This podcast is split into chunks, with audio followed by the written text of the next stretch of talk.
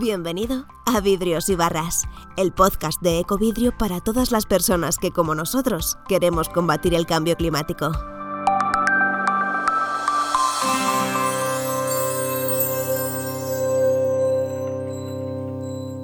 Gracias por la invitación para estar aquí hoy. Un placer auténtico poder debatir con todos vosotros en este, en este foro que es de actualidad completamente, por lo que decía mi compañera Leonor. Y cada día casi en las noticias vemos noticias sobre recursos hídricos, sobre sostenibilidad, sobre equilibrio territorial.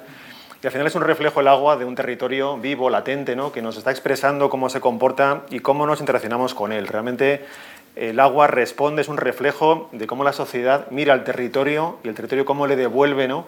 un recurso, un servicio, una función que es inherente a nuestra, a nuestra propia vida y a nuestra cultura. En España es un claro ejemplo de esa cosa que se llama ahora sociohidrología, que es cómo el agua empapa nuestra, nuestros ritos, nuestra manera de vivir, nuestra cultura, y se ha explicado por muchos eh, trabajos cómo realmente la identidad española también refleja su aproximación compleja al agua en un territorio que tiene agua pero que no es fácil conseguirla y que no está desde luego homogéneamente repartida y que por tanto nos ha obligado a una, eh, un esfuerzo continuado por eh, mejorar ese acercamiento y también un desafío en cuanto a esas limitaciones que tiene en muchos lugares.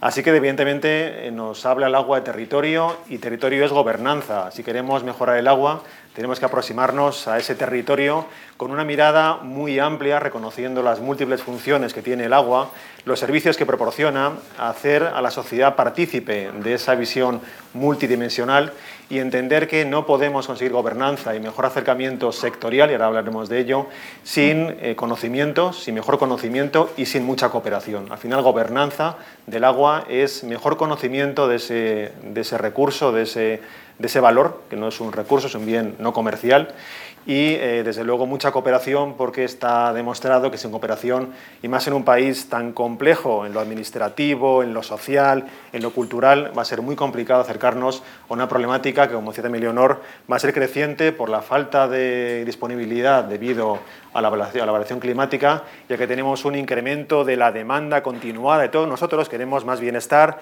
y muchas veces lo entendemos basado en, un, en exprimir más y más algo que es finito y limitado en el tiempo y en el espacio. Así que como idea primera, desde luego, eh, gobernanza de un territorio y para ello conocimiento, cooperación y ahora veremos cómo cada sector también tiene que hacerse parte de ese barco. No podemos hacer un manejo del agua integrado, equilibrado, adaptativo, sin que cada sector haga suya la reflexión y colabore. No puede ser que haya una política de aguas y una política del resto de cosas que no se miren mutuamente. Eso es una garantía de fracaso absolutamente. Entonces hace falta que el agua empape, impregne cada política sectorial, agricultura, ganadería, ciudades, turismo, energía, eh, zonas litorales, y que todos ellos participen del problema y de la solución, no que sean cada uno de ellos un reto por sí mismo para poder mejorar el conjunto de la ecuación del agua. Hasta aquí un nuevo episodio de Vidrios y Barras, el podcast de Ecovidrio donde escucharás voces cargadas de ideas para proteger lo que más nos importa. Y si te ha gustado, no olvides suscribirte y compartir este podcast con alguien a quien pueda interesarle su mensaje. Puedes encontrarnos en iTunes, iVoox, Spotify o agregarnos a tu app favorita. Hasta el próximo episodio.